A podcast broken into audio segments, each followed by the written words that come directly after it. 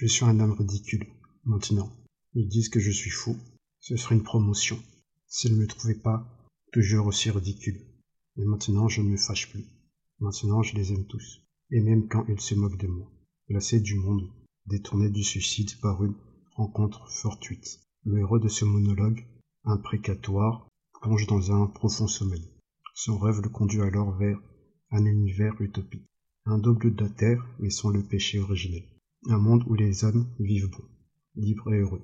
Et c'est l'occasion pour Dostoïevski de laisser libre cours à sa veine mystique, investissant son héros de retour dans le quotidien des hommes, après avoir touché de près l'idée du bonheur, d'une mission évangélique.